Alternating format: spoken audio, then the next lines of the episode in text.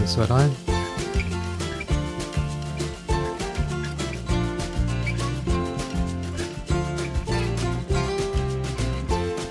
Hallo liebe Podcast- und Modefreunde.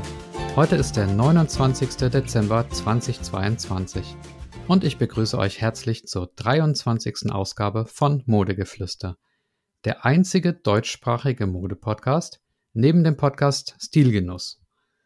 Ja, ich suche ja immer noch nach anderen Mode-Podcasts. Es gibt äh, zwei über das Thema Schuhe und dann gibt es, wie gesagt, den exzellenten Podcast Stilgenuss.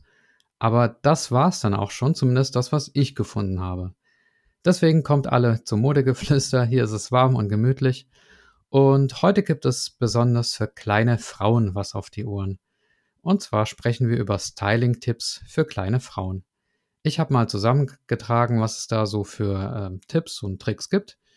Und äh, ja, die großen Frauen und die kleinen und großen Männer und die diversen, die müssen sich dann leider noch etwas äh, gedulden, bis sie an der Reihe sind. Aber die können ja auch zuhören und vielleicht ist ja doch irgendein Nugget, wie man heutzutage sagt, auch für euch dabei. Ähm, ja, wir springen gleich rein. Sieben Styling-Tipps für kleine Frauen. Tipp Nummer eins: der V-Ausschnitt. Ähm, ja, die zugrunde liegende Logik ist erstmal die, alles, was länglich wirkt, ähm, das macht euch visuell größer und länger. Und beim Oberteil, ob Kleid oder T-Shirt oder Pullover ähm, oder was auch immer, kommt es halt auf den Ausschnitt an. Ein äh, Rundhalsausschnitt, der wirkt halt nicht länglich, sondern rund. Aber ein V-Ausschnitt, der bewirkt, dass man seinen Träger quasi so von oben nach unten ähm, anschaut und dadurch wirkt man bzw. wirkt Frau länger. Also Pullis oder Oberteile mit V-Ausschnitt. Dann Tipp Nummer zwei ist äh, monochrome Kleidung. Monochrom ist griechisch äh, für einfarbig. Kleinere Frauen sollten es eher vermeiden, ihren Körper farblich quasi in zwei Hälften aufzuteilen. Also Oberteil die eine Farbe und äh, Hose oder Rock äh, dann eine krasse andere Farbe. Ähm, das heißt jetzt natürlich nicht, dass, äh, dass man immer die identische Farbe tragen muss, aber so eine harte farbliche Abgrenzung in der Körpermitte ist dann eher ähm, nicht zu empfehlen. Wenn ihr einen einfarbigen Look habt, dann wirkt der quasi so als Ganzes. Man geht dann mit dem, ganzen, mit dem Auge den ganzen Körper hoch und runter und dadurch äh, wirkt der Körper dann größer. Tipp Nummer drei ist die Betonung der Körpermitte. Hm, die Logik hinter dem Tipp ist wohl, dass man dann quasi das Auge des Betrachters auf der Körpermitte fixiert lässt, sodass der Betrachter quasi nicht merkt, wie kurz Oberkörper und Beine sind, ähm, sondern nur, äh, sorry für den Alarm, äh, sondern nur in die Mitte schaut.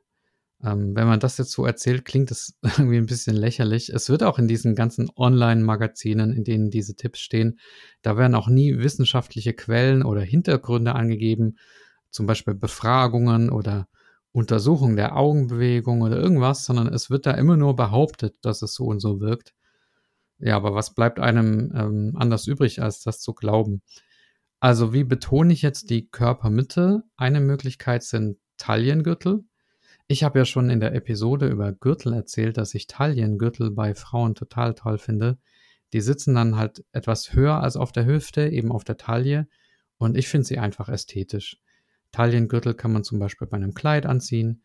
Oder es gibt auch äh, Mäntel mit ähm, Gürtel an der Taille. Schmalere Gürtel sind für kleinere Frauen übrigens besser als so breitere Gürtel, denn sonst hat man wieder diesen unerwünschten Zweiteilungseffekt durch diese breiten Gürtel in obere und untere Körperhälfte. Ähm, eine weitere Möglichkeit, äh, neben schmalen Taillengürteln die Körpermitte zu betonen, sind hüfthohe Hosen oder Röcke, also so High Waist, ähm, die dann eben ja quasi ein bisschen mehr nach oben gezogen sind. Bei denen fällt der Blick eben sofort auf die Körpermitte, weil es halt einem auffällt, dass die Hose ein bisschen höher sitzt als normal. Und genau. Wenn man diese Logik weiterdenkt, dann müsste eigentlich auch ein bauchfreies Oberteil ideal sein für kleine Frauen. Ich habe dazu jetzt keinen Artikel gefunden, aber logisch wäre es, ähm, wenn man jetzt den Bauch nicht so zeigen will, dann wäre vielleicht auch eine Idee, ein ganz normales Basic-Oberteil anzuziehen und dann so ein äh, Cropped Pullover drüber, also so ein ähm, ja, verkürzter, bauchfreier Pullover. Ich ähm, weiß es jetzt nicht. Ich glaube, das ist jetzt in 23 Episoden Modegeflüster zum ersten Mal ein Tipp, den ich auf meine eigene Kappe nehme. Keine Ahnung, ob er gut ist, aber wie gesagt, logisch wäre es, weil ähm, so cropped oder bauchfrei halt den, den Blick auch in die Körpermitte lenkt. Und das war ja ähm, quasi der Tipp 3.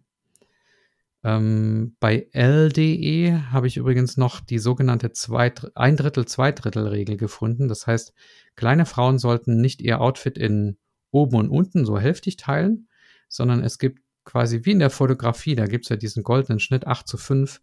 Und ähm, in der Mode bei kleinen Frauen ist es so, dass man den, den Körper bzw. das Outfit in ein Drittel oben und zwei Drittel unten aufteilt.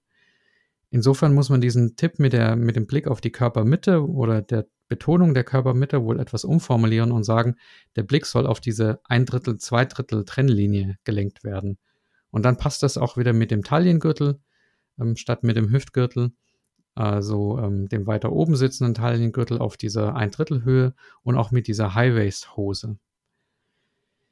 Ja, ähm, dann Tipp Nummer vier nach V-Ausschnitt, monochrome Kleidung und Betonung dieser ein Drittel, zwei Drittel Trennlinie kommt der Tipp Nummer vier, nämlich äh, Culotte. Ja, was ist eine Culotte? Ich weiß nicht mal, ob ich das richtig ausspreche. Ich hoffe.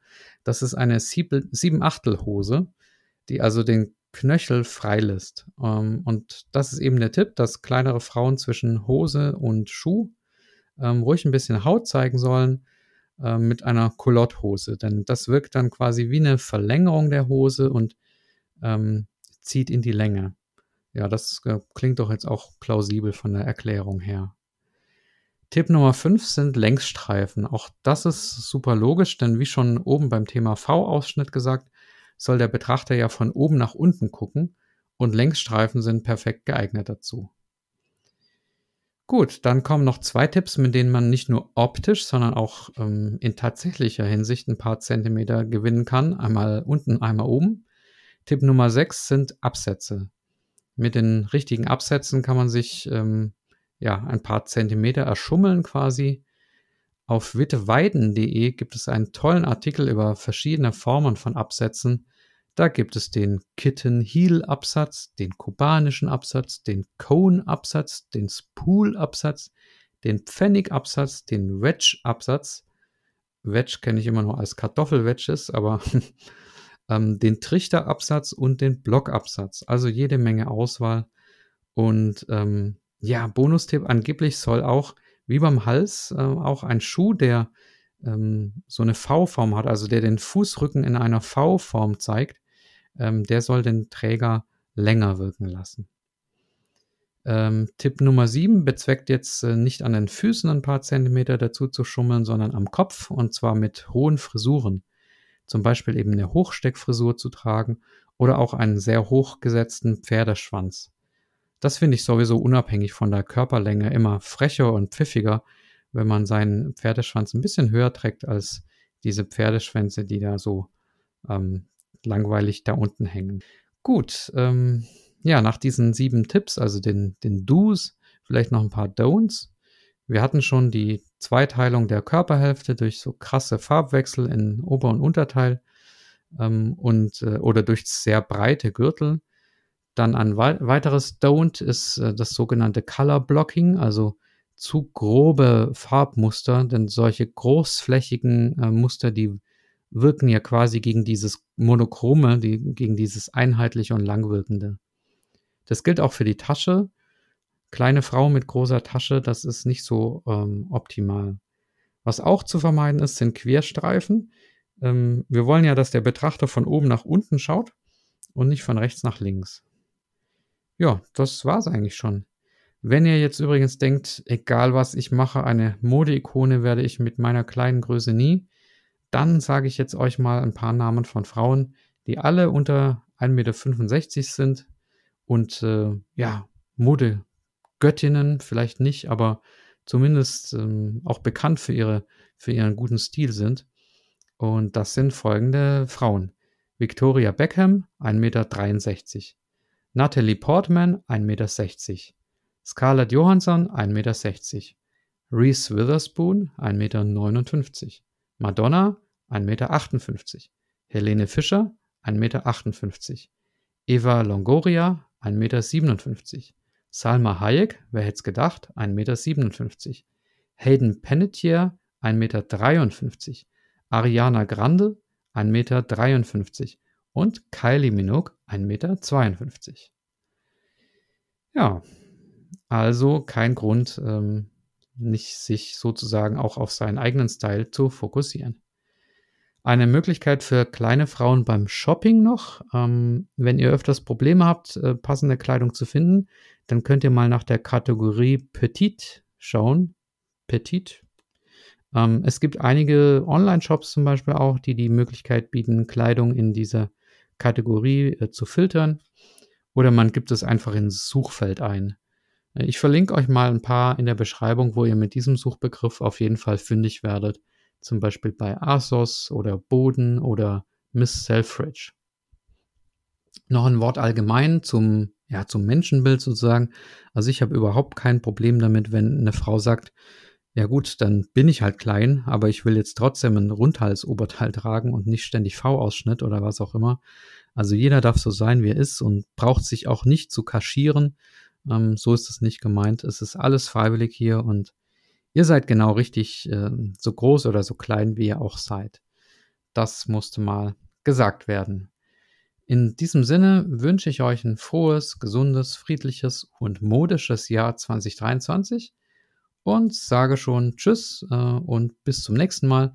Da werde ich euch zwei deutsche Topmodels vorstellen, die international Karriere, Karriere gemacht haben. Ja, bis dahin, euer Modeflüsterer.